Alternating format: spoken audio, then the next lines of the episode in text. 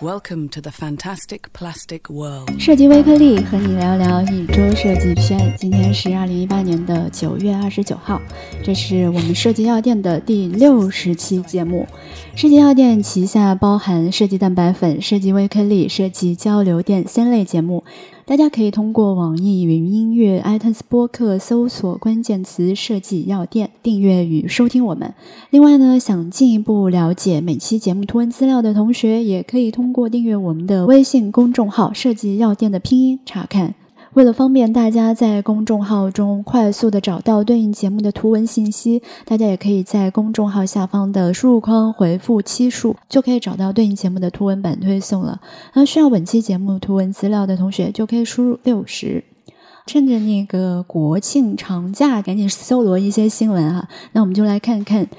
这个月九月的下旬，设计圈到底发生了哪些新鲜事。那第一条，我们就先从国潮开始。呃，不知道大家最近有没有关注到老干妈去了纽约时装周啊？并且呢，就老干妈前脚刚去完时装周打卡，后脚大白兔奶糖的唇膏就一售而空啊。这个现象呢，从二零一六年的穿越故宫的 H 五开始啊，国潮这个词渐渐就成为大家热搜的这样一个词，所以国潮将作为今天第一条重要新闻，跟大家一起探究一下它是如何崛起的。嗯。第二条新闻呢是关于 iOS 十二正式上线的这么久之后，呃，在九月二十七号，高德的地图终于上线了 CarPlay 的更新。关于 iOS 十二以及 CarPlay 呢，我们一会儿也会在之后的详细新闻里面和大家一起来说一下。第三条新闻呢是关于拥有极致体验的 Path P A T H 这个应用，在十月八号之后啊，用户将永久的无法访问。它已经宣布正式的关闭。这个新闻我们一会儿也会和大家一起来简单聊一下。第四条呢是关于 Dear Moon 的项目，不知道大家有没有听说过？就是 Elon Musk 的。Space X 签下了全球首个私人环球之旅啊，而这个旅客呢是日本富豪，叫做前泽有作，他是花了大概二点五亿美元拿下了这个席位啊。不过呢，这个二点五亿美元的数字不只是一张船票的价格，而是包船的，就包整个飞船的一个价格。那我们为什么说起这样一条新闻呢？是因为它。包下这艘船之后，他选择了艺术家们跟他同船登月。虽然艺术家们登月这个事情它是免费的，但是这波艺术家返航之后，他是需要交作业的。所以这个就让我们关注到了前泽有作的其中一个身份啊。虽然他是企业家，但其中有个身份叫做收藏家的这样一个身份。然后这也让我想起了为什么。Elon Musk 选择艺术家而非那些地产家、商业家或者经济学家、科学家作为第一波登月的游客玩家，哈，觉得也暗示着 Elon Musk 他是将艺术作为他开拓外太空这样一个商业市场的首个驱动力。第五条呢是关于九月初，正好是 Chrome 的十周年之际，Chrome 在这时候在发布了呃全新的 UI 设计，整个 UI 的风格呢也是更加符合于 Material Design 的一个扁平化的设计语言。它以前的一版其实已经是很早以前的，然后这一次十周年之际啊，它刷新了一下全新的设计。然后呢，另外一个就是他们在自己十周岁的生日上面，Chrome 还许下了一个生日愿望：Don't be a browser。它定位可能就是指 Chrome，应该不只是定位是只是浏览器啊，浏览器，它可能是一种生活啊连接的方式。它在它的那个视频里面其实也放了很多这样子的一些示意，只是一些呃视频的场景，但是外面只要加一个框，这就是它定义的浏览器应该有的一些内容。但是其实不可避免的，可以说在 PC 时代，它其实是属于绝对的第一入口，甚至超过于系统。但是在移动时代，有了各种的 App 之后，大家的使用习惯其实已经是被各种专业的 App 已经分流了。呃，相比于以前 PC 时代的绝对第一入口，浏览器在移动时段可能更多只是一个碎片化实现的一个查阅工具。那我们后续就一起来看它如何 Don't be a browser。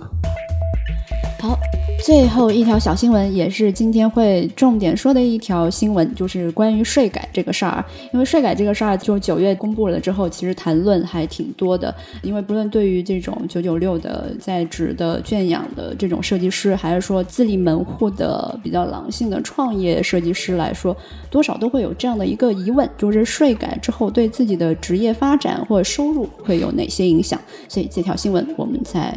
后面也会跟大家重点聊一聊。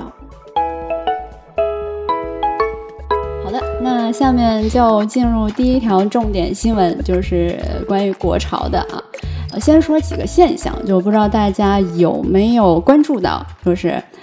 国货最近频繁的上纽约时装周打卡。最早的我觉得应该是从李宁开始我关注的哈，后来呢就有什么波司登。这个是大家看到的比较少见的啊，还有江南布衣什么的。然后对于我们游戏来说，像天涯明月刀之前也上过纽约时装周。最近是比较劲爆的，就是关于老干妈也上了纽约时装周，这确实会有一个视觉差哈。啊，这个是第一个现象。然后第二个现象，不知道大家有没有关注哈？博物馆们齐齐上天猫旗舰店开店，嗯，里面包括什么故宫博物院，就最早一批开始玩的，后面还有什么中国国家博物馆、颐和园，还有苏州博物馆，很多很多很多哈，然后他们都在天猫上面去开始卖自己的文创内容，据说还卖得非常好，这个是第二个现象。第三个呢，就是我们可以发现，就好多产品齐齐的都涌向了敦煌，其中包含了我们之前看到的那个 QQ 飞车，还有王者荣耀、腾讯公益，还有 QQ 音乐，这些都在敦煌开始进行合作。除了这种大厂之外啊，还有一些像肯德基跟中国国家博物馆合作啦，这个是。很有反差的现象，对不对？但是还有刚才说的大白兔奶糖出了唇膏，或者农夫山泉它有那个故宫瓶啊什么之类的推出啊，啊，这一些现象都让“国潮”这个词慢慢的映入大家的视野里面哈。然后这些都是一些现象，看这个现象的时候也在想，这个事儿是从什么时候开始的哈？呃，当然我们这边说的是互联网圈。用国潮来营销的这个事儿，在我的印象里面，应该是从二零一六年的那个 H 五叫《穿越故宫来看你》。在这个之前，大家都不知道哦，原来故宫博物馆可以这么萌。那个 H 五发出之后啊，也是让他从这种很高冷的、很有距离感的那种很学院派的这样的一个形象，一下子变成了一个卖的一手好萌的九零后哈。然后，所以看到这些现象啊，比如说老干妈上时装周，或者说故宫博物馆朱棣也唱了 rapper 这样的一系列。这种热潮啊，国潮之后，这个现象后面的推动力是什么？我个人感觉是有几个点哈，一个是我觉得是中国本身自己经济的一个崛起，就经济发展的好了，对自己的文化它是有自信了，有自信了之后，其实大家会认可这样的一个文化。这个是经济为基础的第一个原因，然后第二个，我觉得其实，在国家层面，他们也逐渐意识到自己原来的这个格调啊，是不是有点远离年轻人了？然后未来可能都是为年轻人去做准备的，所以他们必须去开放自己，所以在政策上也会进行一些扶持。嗯，像天猫国潮行动这样的一个计划，是一个很大的一个盘子，包括在那个造物节上也可以看到很多中国风的。热点的这这种开启啊，然后腾讯这边，你看，嗯，今年很多的游戏。还有很多的产品，他们都涌向敦煌，去看看能不能玩出一些比较有意思的东西。这也是政策上我觉得给予的一个引导，以及大家也在挖掘传统文化跟现代的年轻人思想的一个结合的地方哈。最后一个，我觉得年轻人自己也需要有一种语言去表达自己，我们自己本土的文化也是很有意思的一个部分。如果这个语言能够表达年轻人的一个心声的话。它也会为国潮或者说为我们传统文化注入一个很有趣灵魂的这样子的一个内核。我感觉啊，就国潮这个定向的一个名词来说，其实没有什么对错，营销或者推什么东西都是没什么问题的。嗯所以在我看来，你可以理解为是一个内容，而且这个内容至少还跟我们的传统文化有点关系。嗯我们显然是可以去做好这个项目或者这个产品的。你像日本的传统文化，我们这个时候再去看它，其实没有什么正确与不正确，嗯它就是做的比较好，只是在于你这个产品是否开发的足够好。嗯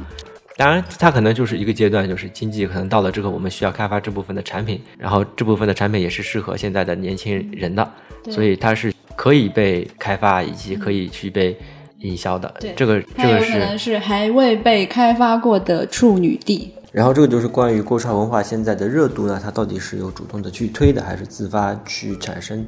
这样子的一个热度？在我看来，其实都是没有什么问题的，只要我们能够把这块的产品做好就可以。而且这其实也正是设计师能够体现自己价值的地方。总结一下高丽说的这个内容啊，就高丽的意思就是说，国潮它其实只是内容中的一种。然后咱们现在其实都在开发各种互联网化，比如说呃最早的那种商品互联网化，然后外卖互联网化、出行互联网化，就各种互联网化。这边是有不同的内容。那国潮其实只是作为一块嗯之前还没有充分开发的这样一块内容呢，所以各部分的政策或者设计师都会集中在这块去做一些新的耕耘。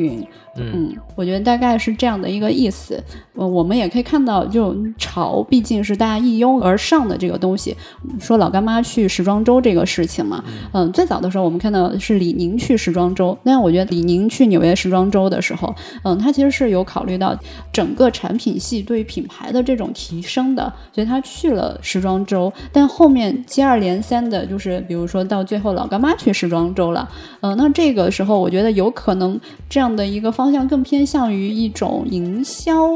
营销手段，而不只是说我们是正式的准备好去加入这种国际的或者说时装领域的长线的这样一个准备吧。如果说我们只是把它当做一个营销，那有可能就在这样的一个大家猎奇的眼光聚集之后，有可能慢慢的就衰弱下去了。所以我们对于这样国潮哈或一拥而上的这种行为，还需要有一个比较明确对产品的一个核心的提升啊，不论说是质量，还是说国潮这样一个文化，你是否能够拥有一个跟传统文化结合的有趣的灵魂，这个才是国潮就是能不能有生命力的最本质的一个推动力。第二条新闻是关于 CarPlay 的，在二零一八年九月二十七号的时候，高德地图终于更新了嗯它的 App，然后支持了 CarPlay。为什么是终于呢？其实早在 iOS 六月份公布 iOS 十二测试版的时候，苹果就已经把这个 CarPlay 的这个广告放出来了，然后大家都能看到，嗯，原来 iOS 十二的 CarPlay 已经能够支持到第三方的一个地图，然后高德就是其一，然后很多人就是因为这一点。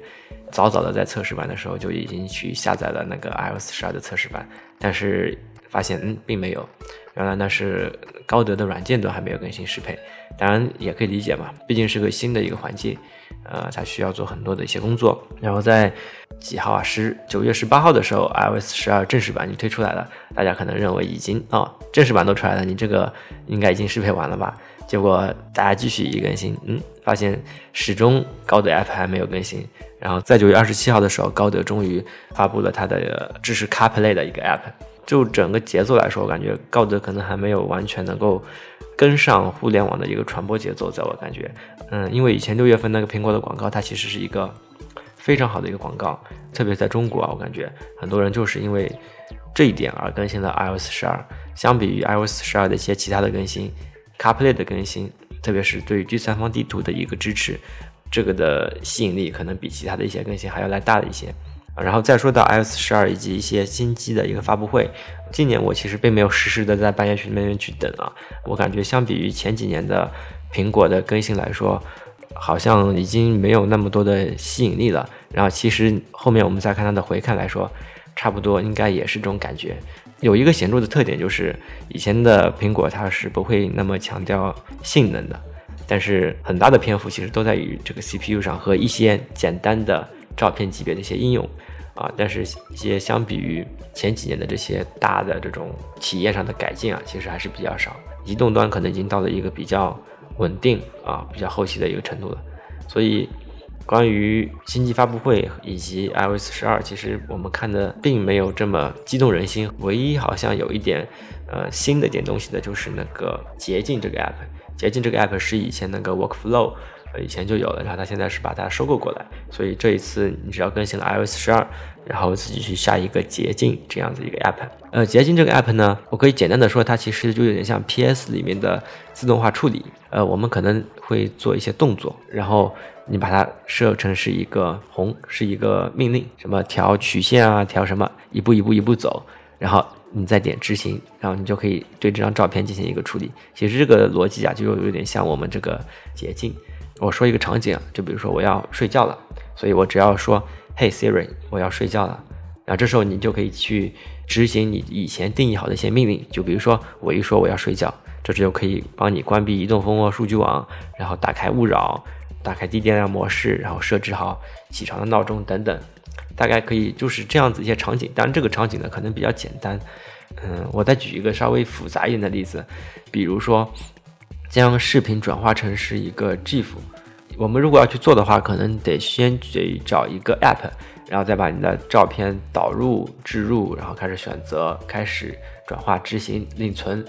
等等，之后你才能够得到一张有你的一个视频，通过一个软件压成一个 GIF 的一张图，对吧？这是以前的一些逻辑，就是我们还是要去去操作很多有点繁琐又没有什么。就是营养对这种操作嘛，然后这个这种场景呢，这种场景就可以用这个 workflow，不是我就用捷径去解决。你可以设一个将视频转化为 GIF 的一个 app，你只要全部录录完一遍，以后就执行就好了。这个是稍微复杂一点点啊，但是要自己要做的话也不是不可以做，因为它可以和 Siri 去进行一个绑定和补充，所以这又显得可以让你的 iPhone 变得更加的定制化以及。更加曲线救国，让 Siri 变得更加智能的一些小办法吧。嗯，但即便如此，我感觉它其实还是有一点不够，因为在我看来，iOS 它其实这种高强度的场景，它其实使用的并不是很多。比如说，一个人可能他并不需要频繁的去把你的视频转成 GIF，因为你也不是客服，对吧？你也不需要什么批量的下载照片等等等等。嗯，它的确是一些小聪明，但是你可能演示了几遍以后。又正常使用了，至少对于大部分人来说啊，他可能并不会那么高强度的去使用这种这种命令。所以在我看来，整个新系统亮点部分其实还是比较少的。所以这也就是我刚才一开始说的一个现象。其实大家，特别是中国，对于 iOS 十二，我感觉的这些细节的更新，它的吸引力其实还远不如 CarPlay 上面去支持一个第三方的地图来的实用。因为第三方地图。它其实你每天都需要用的。然后 CarPlay 这个场景，如果你以前不接触，你可能永远认为在汽车里面只是听一个车载电台。但是如果你用了 CarPlay，你会发现，哦，这其实是一种新的一个体验场景。不管你是做电台，还是你去听音乐，还是你去做导航，它其实都已经把以前那些只能在汽车里面听电台这样子一个场景就已经革命掉了。相比之前那些系统级别的更新啊，这种新的场景带来的更新可能。吸引力来的更大一点，所以为什么也就是，特别是中国，大家对于高德本土化的这种软件的在 CarPlay 上面的一个适配的一个更新会那么在意，然后这就是关于 iOS 十二的一些内容。第三条新闻是关于呃 Pass P A T H 这个拥有极致体验以及设计的 Pass 可能要离我们而去了。Pass 官方发出的公告，在二零一八年十月八号的时候，用户将永远的无法访问 Pass。之后啊，可能他们就关闭了。对于 Pass 的一个印象，其实，嗯，我那时候在 iPhone 四的时候是接触到 Pass 这样子应用的。然后当时其实作为设计师出身的我嘛，唯一能感受到的就是很多的精致的细节以及一些新奇的体验。那时候其实是有很强的一个指导性的，就是啊，原来还能这么做。以前我们认为这个移动端可能就是排排框嘛，但是它的一些特别精致的一些动画，然后都会让我们感觉到，嗯，可能性还是很大的。而且它也的确是做到了。就说到刚才那个原点那个动画，它其实。有一点后面那个 Material Design 里面原理，就是你要让用户知道它是从哪里来到哪里去，但是它并没有像 Material Design 那么教条的告诉你，你要通过这个层左边滑过来，右边滑过去，它只是通过那个小圆点就知道，哎，这点开，哎，出来了，然后就收到这里了。那原理其实是一样，但是它的表现可能会有点稍显过过分表现，哦，稍显过分啊，就是。可能会有这么一点感受。但是在初期来说，其实这个不过分，因为大家都不知道，特别是在于 iPhone 四的时代，所以这个就是在那时候它其实是起到了一个很好的现象级的一个影响力吧。这也带动了它 App 在那时候的一个爆发。可以理解为初期啊，它更多的是由设计去驱动而产生的它的一些市场的一些效果。嗯，然后这就是关于那时候给我们的一个 Pass 的一个印象。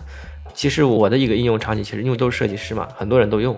你会发现好友其实它也是有的，但是用了一段时间之后，好像也就没有用了。好友都走了吗？对对对对，但是我你会发现，除了这些酷炫的动画之后，我为什么每天去打开它呢？也有可能就是微信的朋友圈正式出来了之后。你发现就是失去好友的粘性，就是大家不在那儿，有一些东西你要是要表现给你的社交圈看的，但是你的朋友不在那儿，突然就发现好像换了一个手机或者换了一个什么的时候，你就发现没有下这个 P A T H 都不是什么事情。然后我一看，哦，我原来这么久都没有下，你就嗯，可能它后面的一个状态，或者说他们其实一直在改进，但是可能在用户层面能感受到的就这样。就是没有一个动力去打开这个 Pass，所以我在想，对于一个产品级别来说，设计能够起到的一个作用到底是哪些？即便它做到了如此的极致，但是在于这些功能性、用户理解上面的一些问题啊，或者说这个才是可能设计要解决的。但是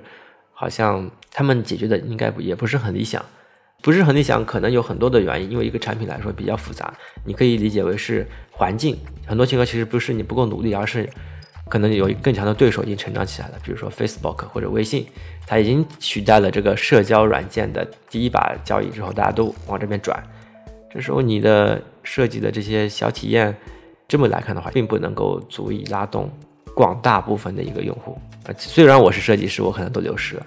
所以 Pass 这个事情啊，我们其实它是一个很好的一个范例，它让我们看到了，即便设计的如此优秀的一个产品，它最终还是还是离我们而去了。所以我们也会有很多的思考，就是不同阶段、不同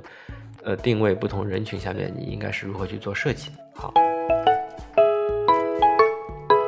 第四条，我们来聊聊税改啊，因为税改这个事儿是在九月份在日常的聊天里面聊到的频率是会比较高的啊。我对税改的了解其实并不多，但是大概是知道这样，就是在税改过后，作为在职的这种员工来说哈。也就是我们所交的税，在一定工资额度以下的这个税，一般是减少的。但是对于社保部分的缴纳是会变多的。那这部分的社保缴纳变多了之后，它是会给企业。带去更多的压力，而这个压力可能会间接的造成一些减薪、裁员等连锁反应。大概这个就是我对税改大致的一个轮廓的了解。再简单的说一下的话，差不多在十月份的时候，我们可能会先执行，呃五千元标准的这个个税起征点的一个提高这个应用，在反正在十月份的工资里面应该能够体现，从三千五提到了五千，所以这里部分应该能够。少交一部分，反正有个笔记一个表，大家可以详细一看那个表，就知道自己能够少多少。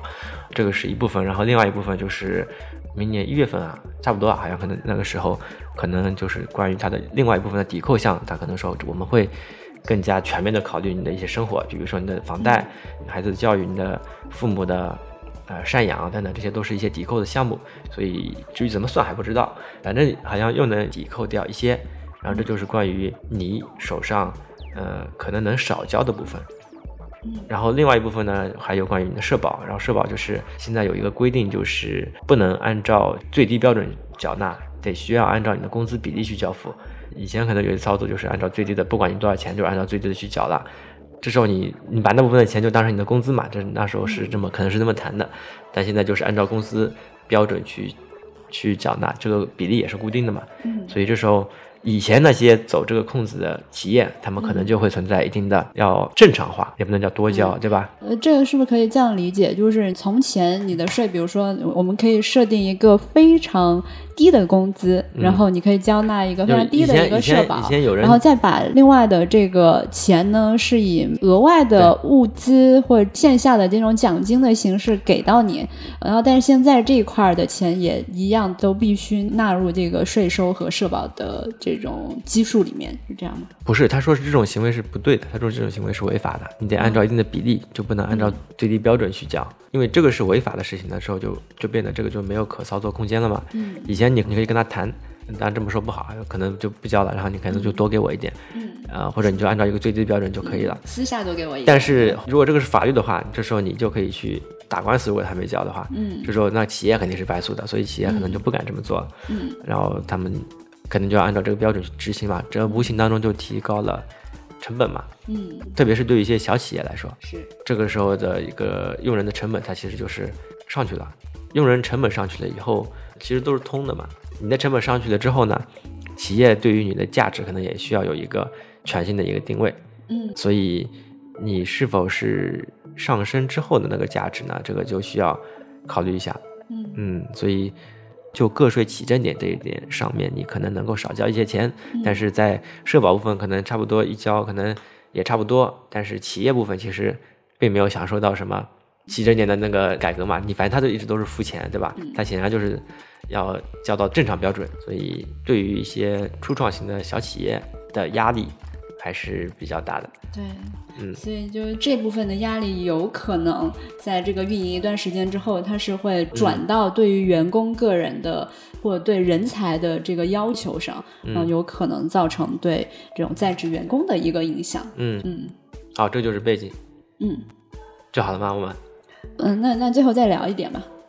嗯然后，所以从这个税改上，我我想起以前那个工业革命的时候啊，之前是因为黑死病这样一个原因，然后人力它其实是减少了，然后推动了欧洲工业革命，因为他们发现大量去使用机器啊什么的，它就可以降低它的企业成那本。就是人工智能人工智能对对对，有可能企业在考虑这个他们这个成本的时候，更多的会倾向于使用一些人工智能，或者说它能够对企业的这个人力使用的这个结构会有一些变化，所以这也可能是对我们会造成一些影响的。所以这个时候又在想，就是咱们自己在这种圈养的企业，或者说在这样的一个岗位里面，自己的核心价值和不可替代的价值是什么？或者在工作的八小时之外，我们应该做一些什么？嗯嗯，来面对未来的这样一个挑战。嗯，但这个税改它其实是一个社会行为。我们说到这个设计节目和设计师的关联性啊，就是可能也没有像刚才所说那么那么绝对，就像嗯这个